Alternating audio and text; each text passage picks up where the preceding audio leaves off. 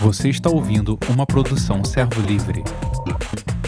Jesus advertiu certa vez que, e advertiu com seriedade, dizendo que toda palavra frívola que o homem disser, ele dará conta no dia do juízo. Eu sei que quando a gente pensa em palavra frívola, a gente pensa naquelas promessas que a gente faz, vazia e tal.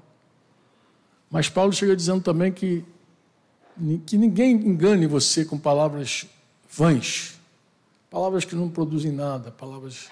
Mas a gente, dos muitos pecados que a gente comete, eu acredito que a maior parte deles está na, na nossa língua, na nossa boca.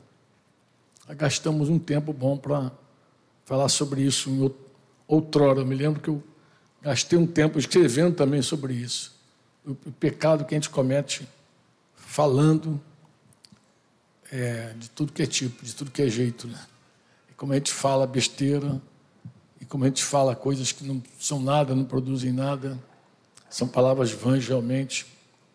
Mas há, não há nada mais poderoso na vida de um discípulo de Cristo, de Jesus, que as suas ações, que as suas atitudes, é, que elas sejam proporcionalmente coerentes com o Evangelho de Jesus que a gente fala, que a gente proclama, que a gente anuncia.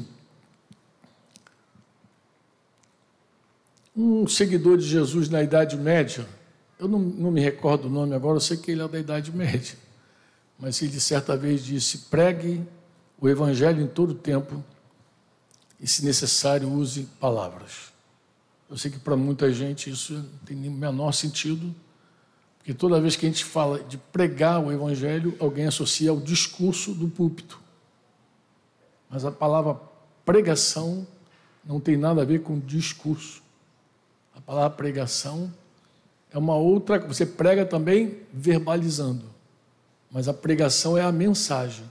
E a mensagem ela pode ir na tua vida, deveria ir na nossa vida, não só na nossa boca não só na nossa voz, mas deveria ir na nossa vida, não só no nosso canto, não só na nossa música, mas deveria seguir as nossas atitudes, nosso, nosso comportamento.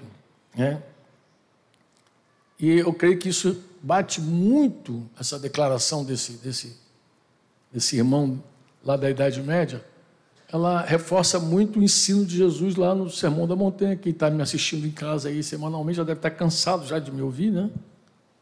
Jesus vai fazer aquela advertência, já falei aqui também, vocês, Mateus 7, 26 a 27. Ele vai dizer que o homem prudente, todo aquele que ouve estas minhas palavras, o sermão dele, o ensino dele, e pratica, ele é comparado a um homem prudente que edificou sua casa sobre a rocha. Então você vê a importância da prática. Mas é o seguinte, a gente gosta muito de teologia. A gente gosta de teologia, a gente gosta de, de palavras gospel, palavras evangélicas, coisas assim. A gente gosta de pensamentos, de ideias. E muita gente pensa, inclusive, que por ouvir uma boa pregação ela é mais espiritual, porque aprendeu mais.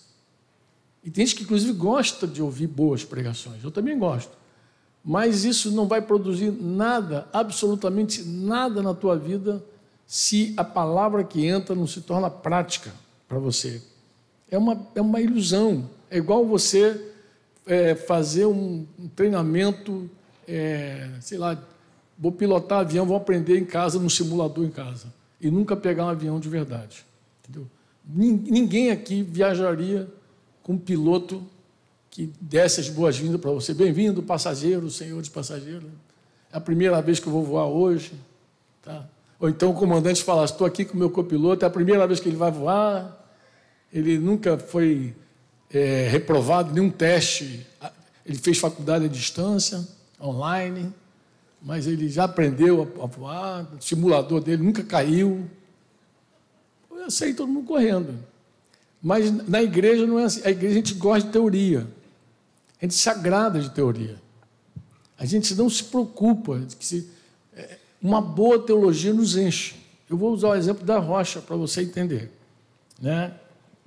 É, conversava com um pastor amigo, querido, demais. Um chileno, esses dias, sobre a edificação da casa. Na verdade, ele estava me consultando, ele ia fazer uma reunião de líderes lá em, no Chile, ele estava fazendo algumas consultas, e a gente começou sobre a construção na rocha. Né?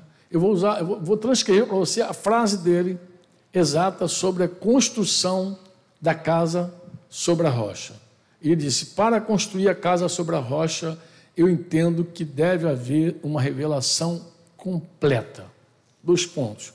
Deve conter as verdades sobre a pessoa de Jesus Cristo, que, sendo Deus, se fez homem, habitou entre nós, viveu uma vida sem pecado, realizou uma grande obra, que morreu pelos nossos pecados, que ao terceiro dia ressuscitou dos mortos, que recebeu o um nome que está sobre todo nome e que em breve voltará para julgar e reinar sobre todos os homens. Esta é a rocha sobre a qual devemos construir. Eu não tenho nenhuma dúvida de que essa declaração é plenamente verdadeira. Ele está certo. Está certíssimo. Coisa que a gente já fala ao longo dos anos. Mas eu, no meu cuidado para a prática, eu falei, querido, eu só tenho um cuidado. Ele, qual é? Que isso se torne uma frase no meio do povo. Como é que se faz para edificar sobre a rocha? Não, para edificar sobre a rocha, nós precisamos crer que Jesus Cristo é Filho de Deus, que encarnou, nasceu de uma virgem, viveu uma vida sem pecado, maravilhosa e tal, fez uma obra espetacular, morreu, ao terceiro dia ressuscitou, e agora está na a destra do Pai, voltará para julgar o mundo, e, se torne uma frase apenas. E não seja nada prático. Eu perguntei ele assim: se Jesus falou que construir sobre a rocha é praticar, como é que o cara vai praticar toda essa tua teologia aí, que você acabou de falar? Aí, aí apelei para. Eu quero apelar contigo também. Vou apelar com você para a gente ir para a simplicidade de Jesus e para a objetividade de Jesus. A gente vai ler o mesmo ensino de Mateus e Lucas. Abre tua Bíblia aí, em Lucas 6, versículo 46 em diante. Você olha que Jesus não é nem um pouco teólogo nesse sentido, não tem teologia com ele. Olha a objetividade de Jesus, olha a simplicidade, olha como ele é direto ao ponto. Olha como é que ele é direto. O versículo 46 vocês conhecem de cor, né? de Lucas 6, 46 vocês conhecem de cor. Ele faz uma pergunta: Por que vocês me chamam Senhor, Senhor e não fazem o que eu mando? Por quê? Por que, que vocês me chamam Senhor, Senhor e não fazem o que eu mando? Por quê? Aí ele em seguida vai dizer: Eu vou mostrar a vocês a quem é semelhante todo aquele que vem a mim, ouve minhas palavras e pratica. Olha que coisa interessante, ele já chega perguntando, ele não quer saber de teologia, ele não quer saber o que as pessoas dizem, assim, tá? ele já vai direto ao assunto. Por quê? Porque se alguém diz que Jesus Cristo é o dono de tudo, o Senhor é Quirios, a autoridade máxima, se ele é o dono de tudo, a coisa mais coerente é obedecê-lo. E aí não adianta declarar. As declarações ficam vazias. Aí não, eu creio, a rocha é o lugar. Eu, eu temo por isso. Eu digo, amado, está correto o teu ensino está correto, mas eu tenho um temor, qual é? Que a igreja repita isso igual papagaio. Fica igual papagaio falando, porque aí na teologia todo mundo acerta, 10, na vida, zero. Porque não importa para Deus a teologia, o discurso que nós falamos que sabemos. Deus não prova nosso, nossos versículos memorizados, irmão.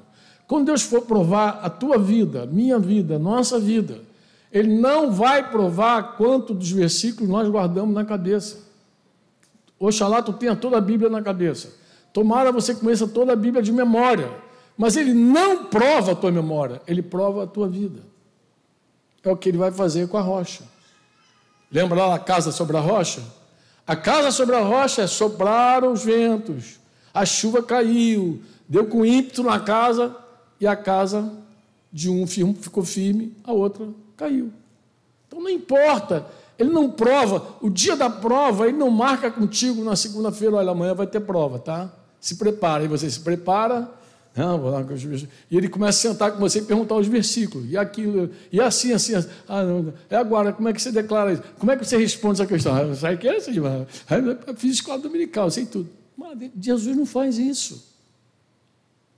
Ele deixa a patrola pegar, ele deixa tudo tremer, ele deixa o chão abalar e vê se você permanece firme, confiando nele. E confiar em Jesus não tem nada a ver com teologia. O que se sabe, o que se diz, confiar em Jesus é uma coisa prática. Você vê na vida. Toda vez que alguém não confia, você sabe. E toda vez que alguém confia, você sabe também. Fulano confiou em Deus, esperou no Senhor. Isso esperou em Deus, confiou em Deus. É assim, é prático. Você pode dizer amém ou não? Eu perguntei, falei com ele, eu falei, amado, se a construção sobre a rocha só ocorre quando praticamos a doutrina de Jesus, então a verdadeira fé em Jesus, a verdadeira fé de que Jesus é o nosso Senhor, está posta à prova. Quando? Quando se faz ou quando não se faz.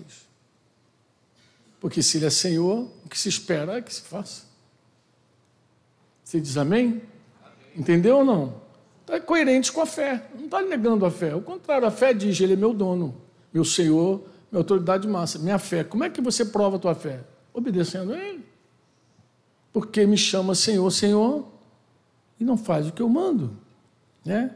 Jesus é, é ele, se Jesus é o meu Senhor, Diga comigo, se Jesus é o meu Senhor, o normal, diga, o coerente é que eu o obedeça. Está simples? Está claro essa, essa ideia? Sim ou não? Amém? É, parece tão óbvio, né? Ele é o dono de tudo, ele é a autoridade máxima, ele é que é o chefe, ele manda, eu obedeço. Pronto. E aí, se eu ficar discursando por que, que ele é meu Deus, por que, que ele é lindo, se eu ficar no discurso só apenas, não significa nada. Porque uma hora ele vai provar. E a teologia não funciona na construção da casa. A declaração ela não é suficiente. Né? O credo precisa ser prático. Né? Não sei se você já reparou, há uma tensão entre dois textos que a gente usa muito. Se com a boca você confessar Jesus como Senhor, em teu coração crer que Deus o ressuscitou dentre os mortos, será salvo. Porque com o coração se crê para a justiça e com a boca se confessa para a salvação. Você diz amém ou não?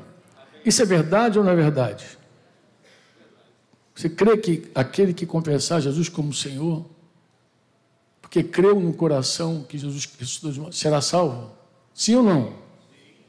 E, e qual é a atenção que eu estou falando? Onde, onde é que há um outro texto que parece contradizer esse texto? Parece que está contradizendo. Mateus, o Sermão do Monte. Mateus 7, versículo 21. Nem todo que me diz Senhor, Senhor, entrará no reino dos céus mas Paulo acabou de falar que só basta confessar que ele é Senhor, será salvo. E Jesus está dizendo que não. É uma, essa tensão é boa. É uma tensão, porque Jesus vai explicar que o senhorio tem a ver com a, com a obediência. Ele vai dizer: nem todo que me diz Senhor, Senhor entrar no reino dos céus, mas aquele que faz a vontade do meu Pai que está no céu. Pô. Ele vai explicar naturalmente. Não é, não é religião que salva. Religião não tem nada a ver, a gente está aqui, eu sei que o pessoal gosta de religião. Mas, amado, não tem nada a ver com religião, é uma relação com Deus, que é Pai, que é Senhor, que é Todo-Poderoso, é uma relação com Ele.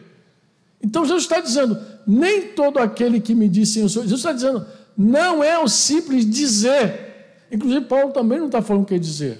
Se você pegar depois e estudar a palavrinha no original aí, você vai ver que Paulo vai falar, usar a palavra confessar. Ele vai falar homologar. Ele vai dizer o seguinte: que, é, que se você crê com o coração que Jesus Cristo ressuscitou dos mortos, e você foi revelado, né? você homologa, você confessa, você concorda que Ele é o Deus da tua vida, que Ele é teu dono, será salvo. Ele não está nem falando de um simples dizer. Porque dizer aqui, Jesus falou, nem todo que me diz, ele está falando daquela coisa que aluno repete na aula. Porque você fala e o aluno repete. Você fala e o aluno repete. Então tem um monte de gente que chama Jesus de Senhor porque repetiu, porque ouviu alguém dizer que Ele é Senhor. Ouviu, mas não tem nenhuma relação verdadeira com esse senhorio. E não precisa ir longe, é só olhar para a vida da pessoa, você sabe. Como é que Jesus é dono dessa pessoa? Ele vivendo do jeito que ele vive. Vai, vai pintar logo a interrogaçãozinha assim. Põe, natural. Dizer, não está não tá correto. Porque se ele tivesse ouvindo Jesus, o caminho seria outro, não seria esse. Mesmo. Então a gente vive esse, esse, esse, essa coisa confusa entre o que a gente fala e entre o que a gente vive. Eu não sei se você lembra lá de Mateus 22, antes do versículo 29, que lá os saduceus não criam na ressurreição dos mortos e põe Jesus lá no meio de uma situação. Conta a história de uma mulher que era casada, o marido morreu e por conta do levirato, da lei do levirato, ela o cunhado dela assumiu ela. Então ela casou com o irmão do marido, com o cunhado.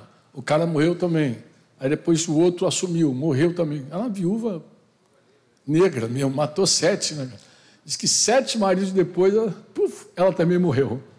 Depois de sete casamentos, ela puf, foi embora. E os caras perguntam se na ressurreição dos mortos ela é esposa de quem? E Jesus então vai responder para eles o seguinte, para os saduceus, né? que era uma daquelas classes, lembram? Fariseu, saduceu, zelote, essênio, era uma daquelas classes de judeus lá, religiosa. Ele, Jesus responde a ele dizendo que o erro de vocês está no fato de não conhecerem as Escrituras. Aí Mateus 22, 29 vai dizer isso. E nem o poder de Deus. Então nós precisamos conhecer as Escrituras e precisamos conhecer o poder de Deus. Diga comigo, as Escrituras e o poder de Deus. A gente precisa conhecer as Escrituras de verdade, mas também conhecer o poder de Deus, porque inclusive é o próprio poder de Deus, o Espírito Santo, que vai te levar para as Escrituras. O Espírito de Deus, ele nos guia a toda a verdade. Olha, caminhar com Jesus não é uma certeza de que você vai ter todas as respostas da vida. Eu até digo para os irmãos, falei, irmão, tem coisa que a gente vai morrer sem saber o, que, o porquê. Lá na glória a gente vai entender, a gente vai entender. Mas tem coisa aqui na terra que a gente passa, que a gente vive, que a gente diz assim, meu Deus, por que isso aconteceu? E a gente não vai ter uma resposta. A gente não vai ter uma resposta. Mas o Senhor não prometeu uma resposta, ele prometeu a verdade, um caminho, uma direção até. Ele falou: Eu vou guiar o espírito do meu, meu pai e eu viremos até você, faremos morada até vocês. Hoje, falando do Espírito Santo, ele vai dizer: quando o Espírito Santo vier, ele vai guiar vocês a toda a verdade. Ele também vai lembrar vocês do ensino dele. Ele vai dirigir vocês poderosamente. Então, mesmo que a gente não tenha uma resposta clara para as nossas indagações, para as nossas guerras mentais e pessoais, nós vamos ter uma direção clara. Deus vai nos guiar. Amém? Deus nos guiará, porque Ele vai nos guiar toda a verdade. Então, essa relação da Escritura e do poder de Deus, assim, você conhece a Escritura, estude a Escritura, cai dentro dela. É importantíssimo para você, para mim, para todos nós.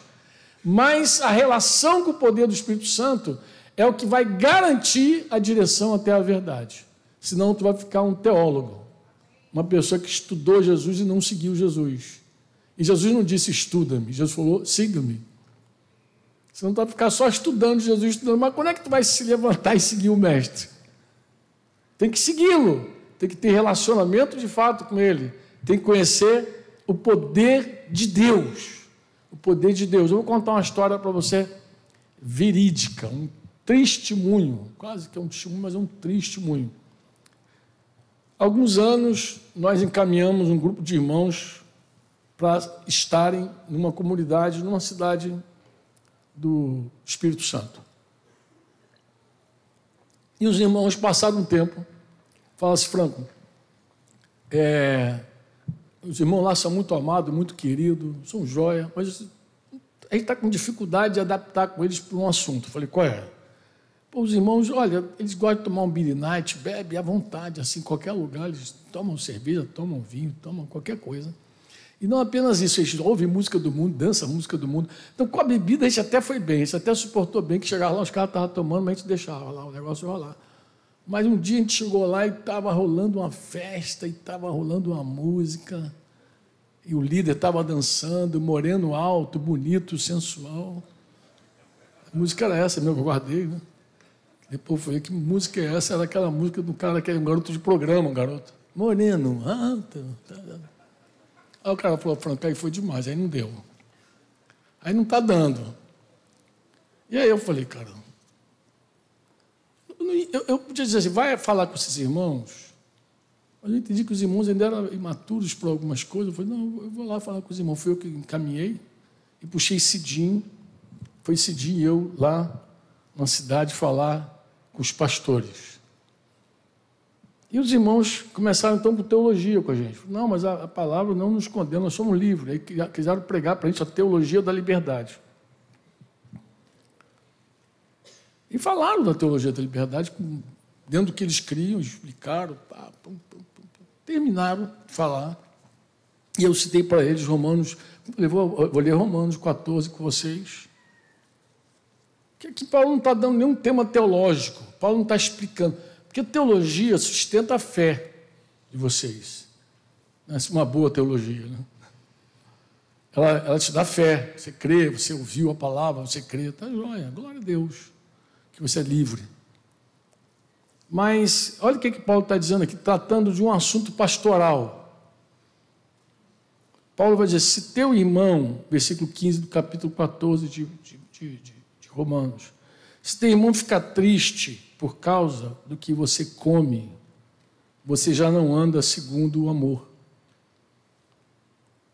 Não faça perecer, por causa daquilo que você come, aquele por quem Cristo morreu. Aí começamos a falar sobre fé e amor com eles. Porque a fé diz que você pode, teu amor diz que você não deve. Que fé e amor, assim, a fé liberta, o amor limita. É o amor que freia a gente. É o amor que freia a gente. É o amor que diz: não devo, não edifica. É o amor que faz isso. A fé vai dizendo tudo que a gente pode fazer. Mas o amor diz aquilo que não, não se deve fazer. Por cuidado com as outras pessoas. Falei com eles: olha, onde tem bebida, tem, além de muita gente ferida, tem também limites, porque você impõe limites, porque daqui a pouco você só vai juntar com quem come legume.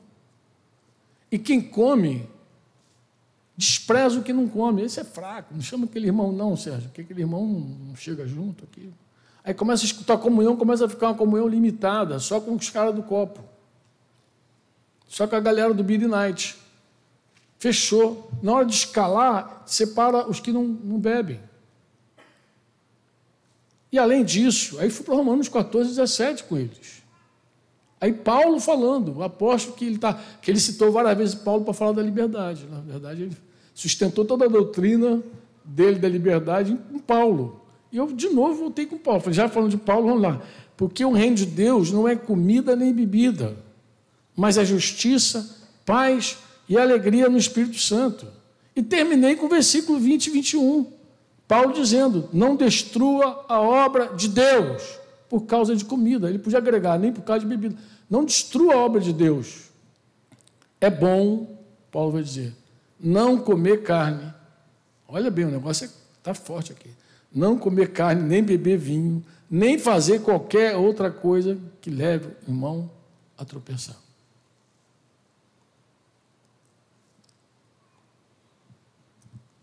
Um grupo teologicamente declarando teologia o tempo inteiro. Mas onde o Espírito de Deus está, aí há liberdade, mas há amor também. Deus é amor. O amor é que cuida dos outros. O amor é que abre mão dos teus direitos, da tua liberdade, pelo outro.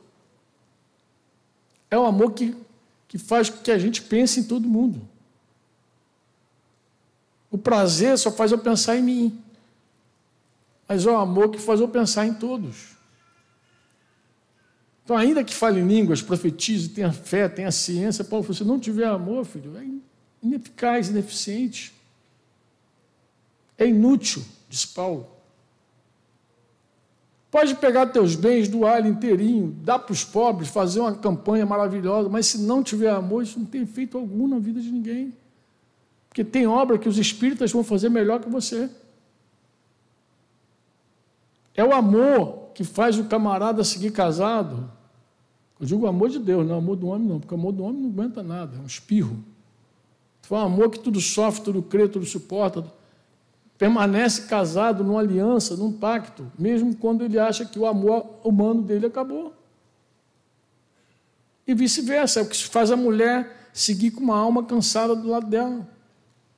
É esse amor. Isso aí não fala de, do que a gente sabe. O Espírito Santo, amado, em nós, o poder de Deus em nós, transcende o que a gente sabe. E tem um monte de coisa que a gente nem entende, mas o Espírito Santo nos guia. Você crê nisso que eu estou falando? Amém? Ó, oh, porque a gente não conhece o coração alheio, mas é o Espírito Santo em nós, ele sinaliza. Ele sabe quando a gente está demais. Ele freia a gente. Ele aperta o nosso coração. É o Espírito Santo que dá aquela sensação que Davi teve quando foi cortar a capa de Saul. Que dá aquela dorzinha no peito, dizendo: Olha, que caminho esquisito esse que está indo. É o Espírito Santo que produz isso, amado. E quando a gente sufoca o espírito, entristece o espírito, apaga o espírito, já não tem mais nada. Não tem eu, eu só estou querendo falar contigo porque, quando eu falo de poder de Deus, não dá para falar do poder de Deus sem o Espírito Santo. Ter as Escrituras e não ter o Espírito Santo é uma tragédia. É uma tragédia, estou falando sinceramente, irmãos, é uma tragédia. Saímos de lá daquela reunião tristes, porque os irmãos seguiram com a teologia deles. A gente falou, não tem como seguir com os nossos irmãos aí, com vocês nesse. E, e, e para mim ficou claro que não deveriam andar mesmo com eles. Por quê? Porque, embora eram bons de teologia, eram fracos de vida, de amor, de poder do Espírito Santo. Não considerava o outro. Mas na boca o discurso é bonito. Tendo Jesus nascido em Belém da Judéia, nos dias do rei Herodes, eis que vieram os magos do Oriente a Jerusalém e perguntavam: Onde está o recém-nascido, rei dos judeus? Porque vimos a sua estrela do Oriente e viemos para adorá-lo. Ao ouvir isso, o rei Herodes ficou alarmado e com ele toda Jerusalém. Então Herodes convocou todos os principais sacerdotes, escribas do povo. Ele juntou todos os teólogos que ele tinha na mão, todos os teólogos que ele tinha na mão, e perguntou onde Cristo deveria nascer.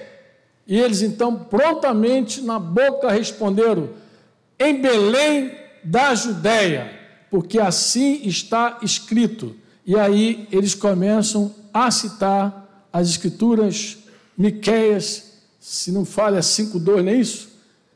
E você, Belém, terra de Judá, de modo nenhum é a menor entre os principais de Judá, porque de você sairá o guia que apacentará o meu povo Israel. Os judeus foram lá em Miqueias, abriram Miqueias, leram Miqueias, fazer, tá, vai nascer em Belém.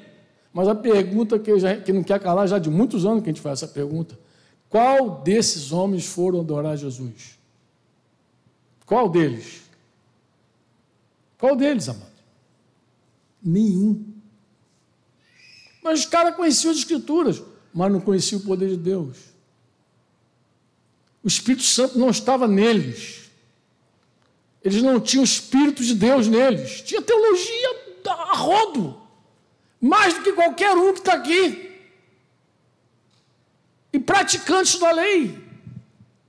Jejuavam duas vezes por semana. Um bom fariseu, duas vezes por semana. Dava o dízimo de tudo que tinha. E queria se justificar, inclusive, nessas coisas. Mas eu te pergunto, e o Espírito Santo? Não estava lá, porque se tivesse, eles tinham ainda adorar Jesus, pô. Mas na boca, estava prontinho. Anos se passaram. Jesus já adulto. Eles não identificam Jesus, não sabem que Jesus, perseguem Jesus, mataram Jesus. Mas um dia Jesus falou com eles lá em João 6, 5. João 5, 39 e 40. Jesus fala uma coisa muito interessante, também digno de nota. Ele vai dizer o quê? Vocês examinam as Escrituras, aquele horário devocional lá, porque julgam ter nelas a vida eterna. E são elas mesmas que testificam de mim. Contudo, vocês não querem vir a mim para terem vida. Coisa mais interessante. Eu não tenho palavra para definir isso. Então, vocês ficam estudando a Bíblia. Examina para lá e para cá. E... Porque gosta de discutir. Teologia, assim, as pessoas gostam de encher a orelha de teologia para depois ficar no grupo debatendo. Inclusive, vai para um grupo pequeno, em vez de ajudar, atrapalha. Porque gente, tem muita gente teórica que não pratica. Os nossos grupos não serão saudáveis com debate teológico, amados. Nossa, nosso grupo, nossos grupos de discipulado não serão saudáveis com debate teológico, não serão. A gente precisa de gente lá que queira viver a vontade de Deus, viver. Chama os alunos que querem praticar, pô. não que querem debater, que querem praticar. Porque esses caras que de debater já era desde os dias apostólicos. Paulo falou para Timóteo, Timóteo foge desses caras. Não fica aí com eles, não, que isso não vai render nada. Não vai dar em nada isso aí. O ajuntamento nosso é para viver. A gente precisa descobrir o que Deus quer de nós.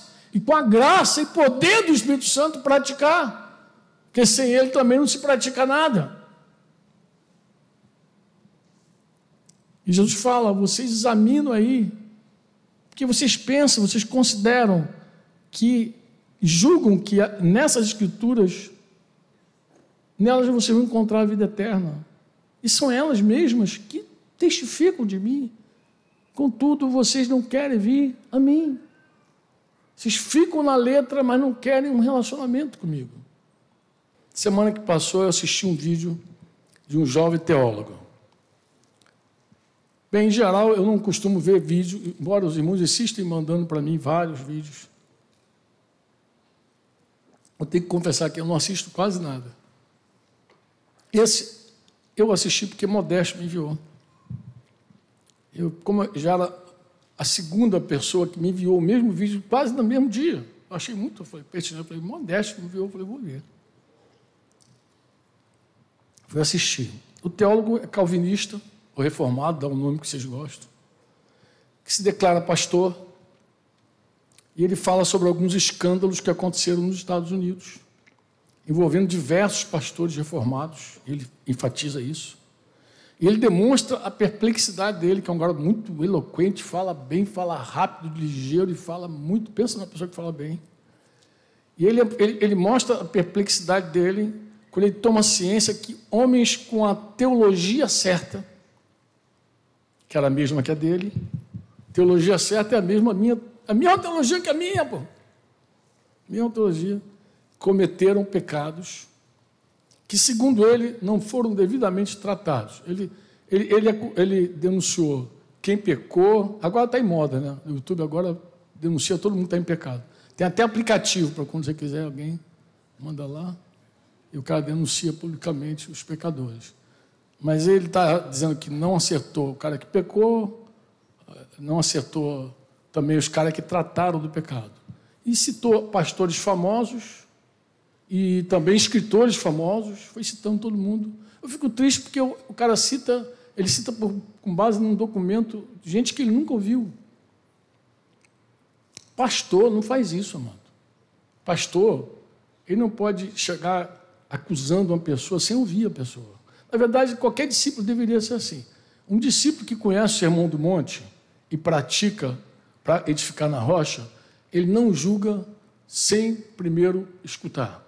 Ele sabe que com o mesmo critério que ele julgar, ele vai ser julgado. Jesus falou isso. Ele sabe também que antes de tirar, antes de tirar o argueiro do olho do irmão, ele tem que tirar a trave do dele. Ele tem que ter o cuidado de não querer tirar o cisquinho do olho do irmão com uma trave no olho. Então, o moço estava assim, muito passado, muito perplexo com a história e começa a fazer essas denúncias.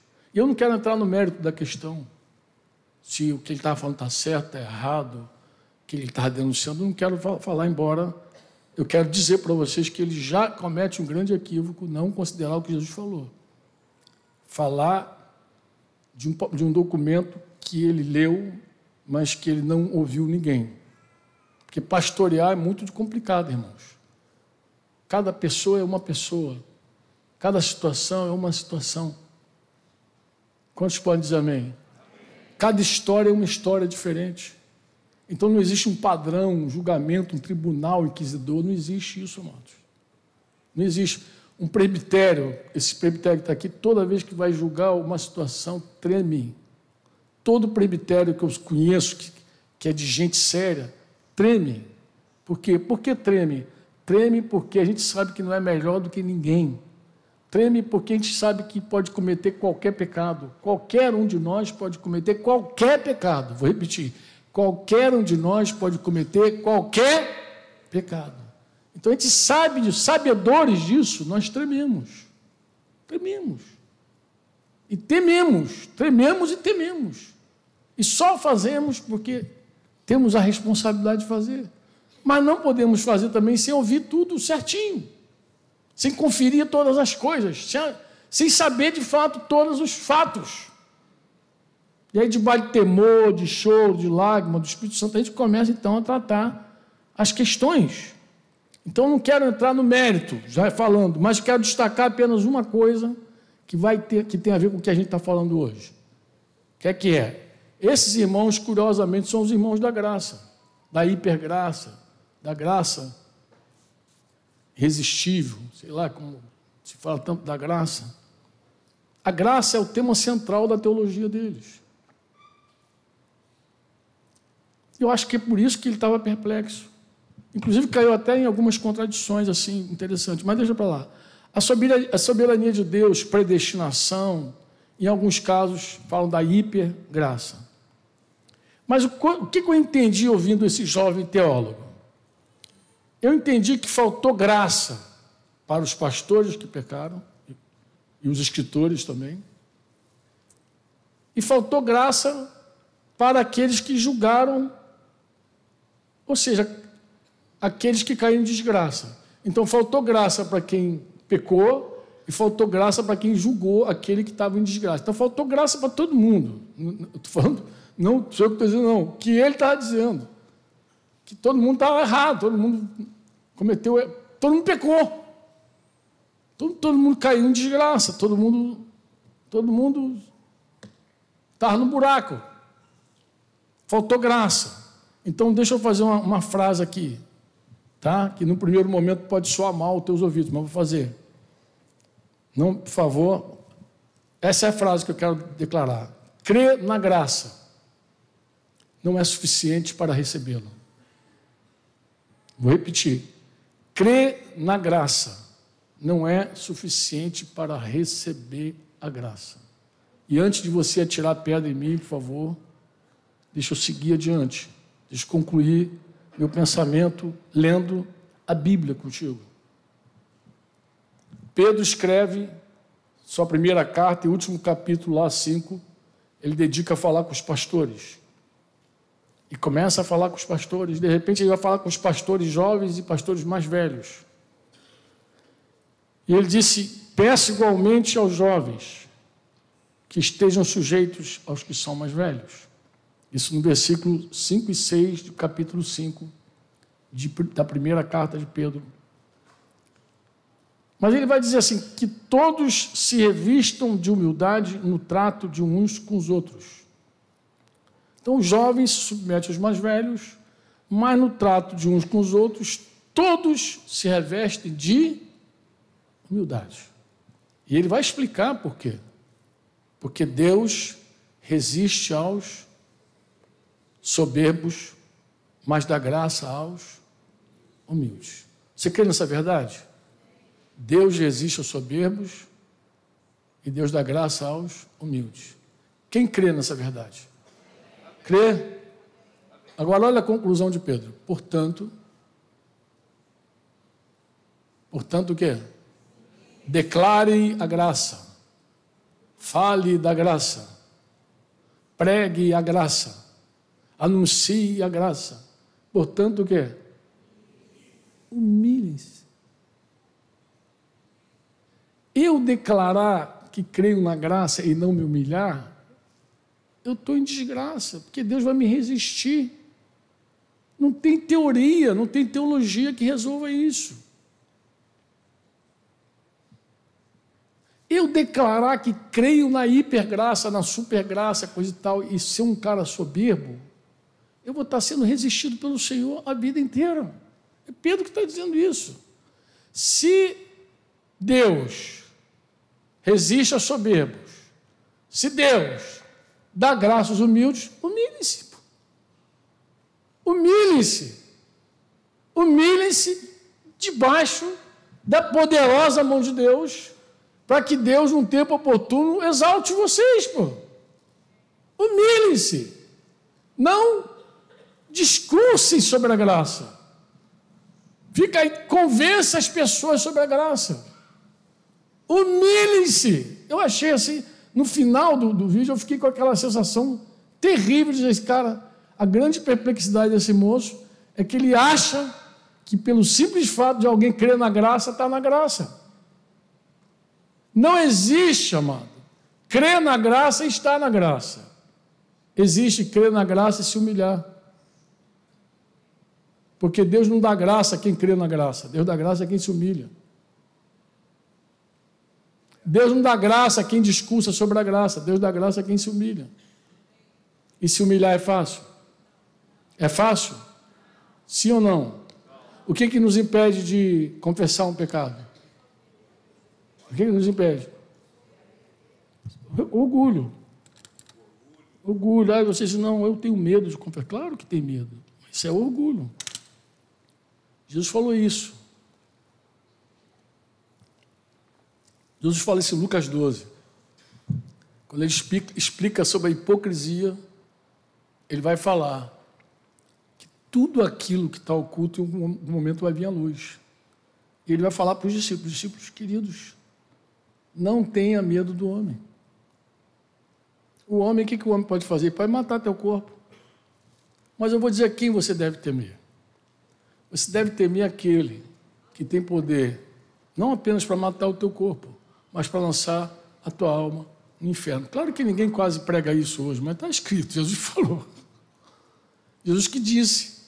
Jesus que falou: olha, o que faz você se esconder atrás da sua máscara é que você tem mais medo do homem do que de Deus.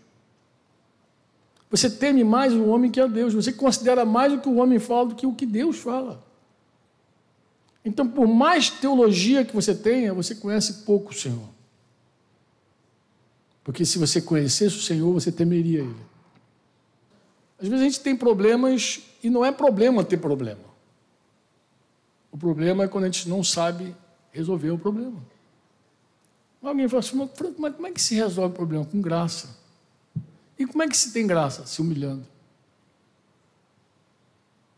Como eu falei, a gente não tem resposta para tudo, mas a gente sabe o caminho. O caminho foi Ele mesmo que deu, que sendo Deus, não considerou ser igual a Deus. Isso não pode ser teologia para nós, irmãos. Ai, e sendo Deus, não considerou ser igual a Deus, antes a si mesmo se esvaziou e se fez o quê? Servo, né? Como homem não foi um homem soberbo, Jesus não foi, ele foi servo de todos. E foi obediente ao Pai em tudo, foi obediente até a morte. Morte de. Se humilhou? Sim ou não? Desceu? Pelo que o Pai o exaltou sobremaneira. E Jesus foi exaltado ao sumo, a soma de todos os nomes. E ao nome de Jesus se dobre todo o joelho e que toda língua confesse que Ele é o Senhor, para a glória do nosso Pai. Amém? Pode, Senhor.